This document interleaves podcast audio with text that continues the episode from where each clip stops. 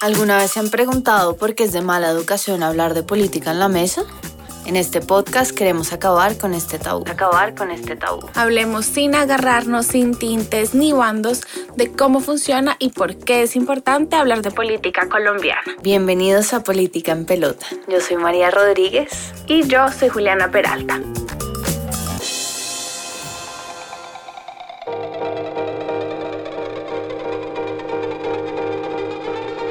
Este capítulo hace parte de nuestra serie de elecciones del 2022 para que votemos por los congresistas más conscientemente.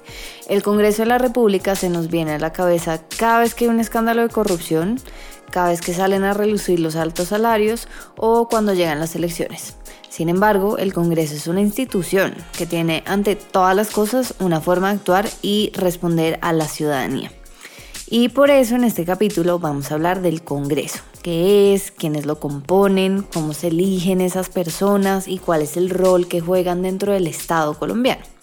Además, vamos a hablar de palabras como curules, lista cerrada, lista abierta y otra jerga alrededor del Congreso que de pronto no tienen tan clara. María, pero bueno, primero, ¿qué es el Congreso? El Congreso está conformado por el Senado de la República y la Cámara de Representantes, lo que hace que el Congreso de Colombia sea bicameral. Es un cuerpo colegiado, lo que quiere decir que está conformado por varios miembros y cada uno de ellos tiene igual poder y responsabilidad. El Congreso existe porque el Estado está pensado para tener tres poderes, el Ejecutivo, el Presidente, el Legislativo, el Congreso y el Judicial, las Cortes. El Congreso tiene la responsabilidad y el compromiso de representar al pueblo bajo criterios de justicia y defensa del bien común sin vulnerar los derechos de las personas ni los principios y valores constitucionales cuando están haciendo normas jurídicas y en el ejercicio del control político. Juli, pero más o menos de cuánta gente estamos hablando cuando dicen Congreso, porque yo siento que siempre son como cientos de personas, pero ¿cuántos son y de dónde son? En el 2022, el Senado de la República será conformado por 108 senadores. 100 de esos van a ser elegidos por voto popular en todo el territorio nacional, no importa dónde estés. Cinco de esos van a ser del Partido de los Comunes, antes del Partido de las FARC. Dos van a ser indígenas y va a haber una curul para el segundo candidato a la presidencia, es decir, el que pierde pasa a y queda como senador. Juli, ¿cómo cuántos senadores conoces tú de los 108 que hay? María, por hay 15. ¿Tú? Sí, yo, yo creo que como unos 20. Definitivamente no 100. Sí, no, no, pero menos, del 30%. Menos del 30%. Tenaz, tenaz. No, por ahí uno, uno escucha alguno cuando pasa algo, pero es difícil conocer todos esos. Total. Y lo peor es que la Cámara va a contar con 188 representantes, María. Sí, de esos 188, 161 son elegidos por circunscripción territorial. 16 curules son para las víctimas, esto es nuevo en el 2022, antes no estaba. 5 son para el Partido Comunes, antes Partido de las FARC. Uno es circunscripción indígena, uno es de circunscripción afrocolombiana, uno de colombianos en el exterior, uno raizal, es decir, de San Andrés y Providencia, y uno para el segundo candidato es vicepresidencial más votado, es decir, pues, el que no ganó las elecciones. María, y acá es súper importante aclarar que a cada circunscripción territorial corresponden dos representantes y se va sumando uno más por cada 365 mil habitantes. Pero espérate, porque vamos y estamos diciendo un montón de palabras raras, así que tratemos de definir algunas para que la gente nos entienda qué es lo que estamos diciendo. Listo, de una. Vámonos, por ejemplo, con curul. Curul es simplemente una forma elegante de decir una silla en el Congreso. Ahora, circunscripción. Juli. Circunscripción. es una división territorial para elegir personas que representan ese territorio en la política. Por ejemplo, como Colombia tiene 33 circunscripciones, es decir, los 32 departamentos más el distrito capital, porque es un distrito especial, eh, es por eso que los representantes de la Cámara representan estas dos circunscripciones más Bogotá. Es decir, que si mi cédula está registrada en Bogotá, yo no puedo elegir un candidato de la Amazonía y lo mismo al contrario. En cambio, el Senado tiene una sola circunscripción que es nacional. Es decir, no importa dónde estás votando, puedes votar por quien quieras. Y la idea detrás de esto es que el Senado representa intereses nacionales, mientras que los representantes a la Cámara representan intereses locales. Otra palabra importante es control político. Entonces, activamente los congresistas tienen que buscar la estabilidad política del país. Y por eso pues deben, por ejemplo, castigar al gabinete del gobierno si no está cumpliendo con sus labores. Y el Congreso puede pedir, por ejemplo, una rendición de cuentas a las personas o a las empresas que no estén contribuyendo a esa estabilidad política. Entonces hay diferentes mecanismos de control político. María, entonces uno de esos es, son las citaciones, que es para los funcionarios del Estado, cualquier funcionario público. El otro es moción de censura, que es específico para los ministros y las ministras. Y si esta moción de censura pasa, esa persona tiene que irse de su puesto, tiene que abandonar el ministerio. Y la otra es audiencias públicas, cuando se llama que los colombianos y las colombianas participen en una conversación con las autoridades. Y esto sirve para tener en cuenta las opiniones de la ciudadanía. Pero María, cuéntanos qué se necesita para llegar al Congreso. Bueno, pues para ser congresista eh, hay que ser colombiano de nacimiento y ciudadano en ejercicio. Y si se aspira al Senado, hay que tener más de 30 años eh, a la fecha de las elecciones o hay que ser mayor de 25 cuando se quiere llegar a la Cámara de Representantes. Los integrantes del Congreso de la República son elegidos por votación directa. Esto significa que los colombianos votamos directamente por la persona o por el partido que queremos. Y hablando de eso, María, porque hay listas cerradas y listas abiertas para elegir a los congresistas? Es una gran pregunta.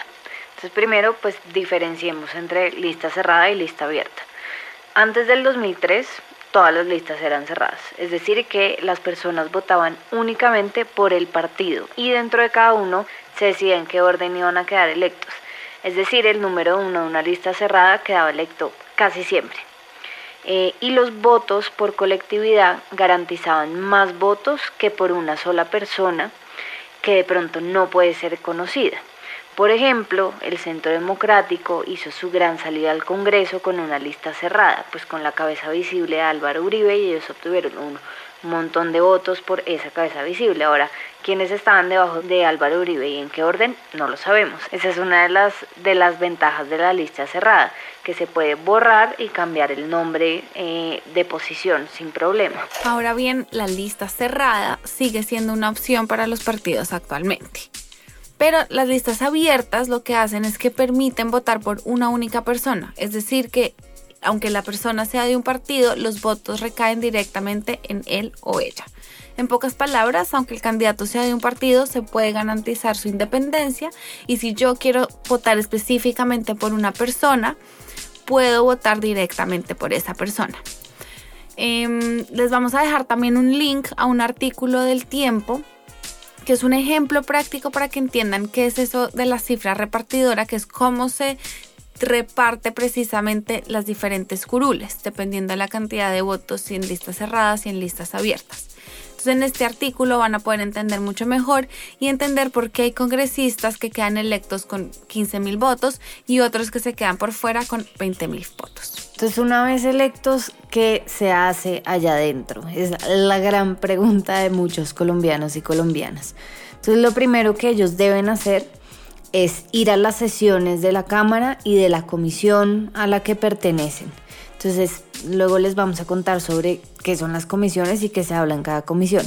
En cada una de estas comisiones a la que pertenecen, ellos tienen voz y voto, pero sin problema pueden asistir a otras comisiones en donde únicamente tienen voz pero no voto.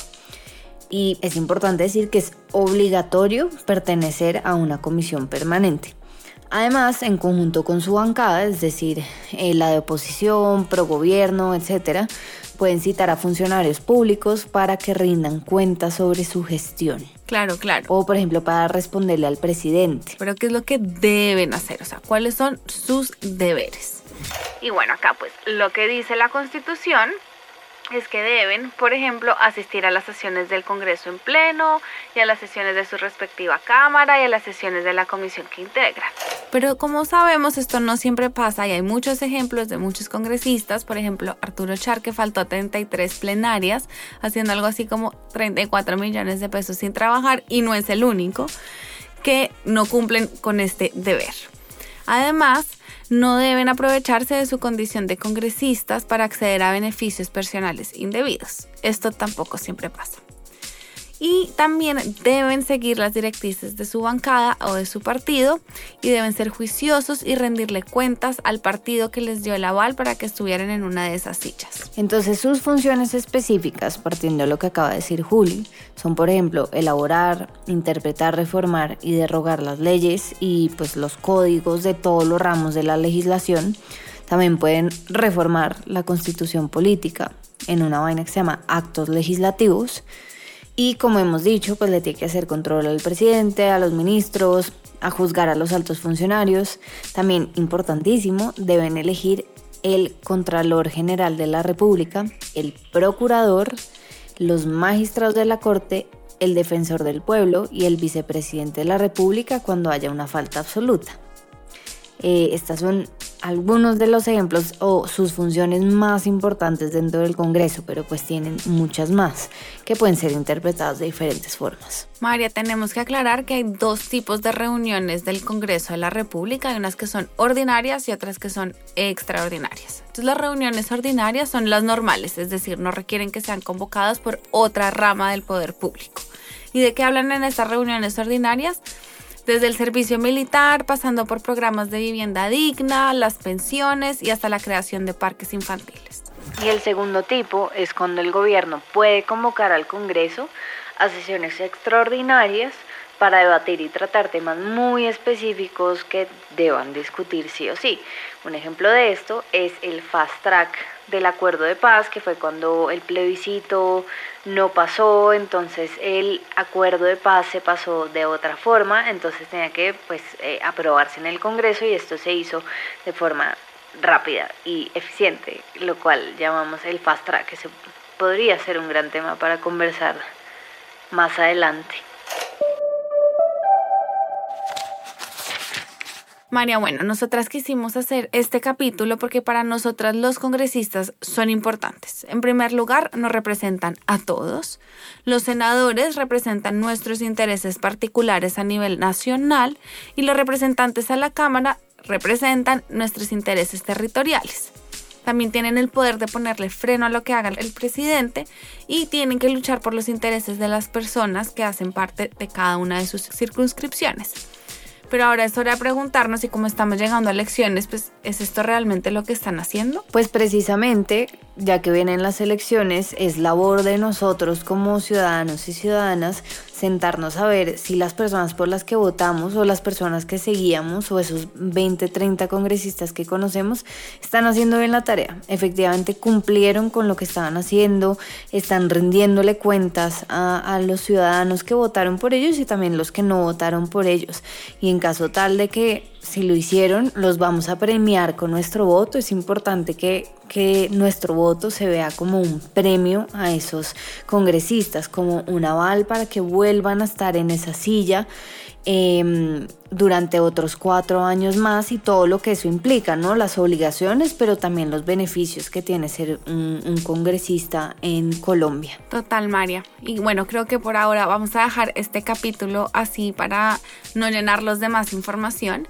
Y en el próximo capítulo vamos a entrar un poco más en detalle qué son las comisiones, cuáles son los diferentes tipos de ley que hacen, cómo funcionan los debates, para que entendamos mucho, mucho mejor cuál es la labor de nuestros congresistas. Gracias por acompañarnos en este striptease político. No olviden suscribirse a este podcast para seguir empelotando la política con nosotras. Si quieren más información sobre el tema de hoy, les vamos a dejar unos links de referencia en la descripción del capítulo. Además, queremos escucharles y saber sus opiniones, sus comentarios, quejas y reclamos. Para eso, síganos en nuestras redes sociales política.enpelota en Instagram y Twitter.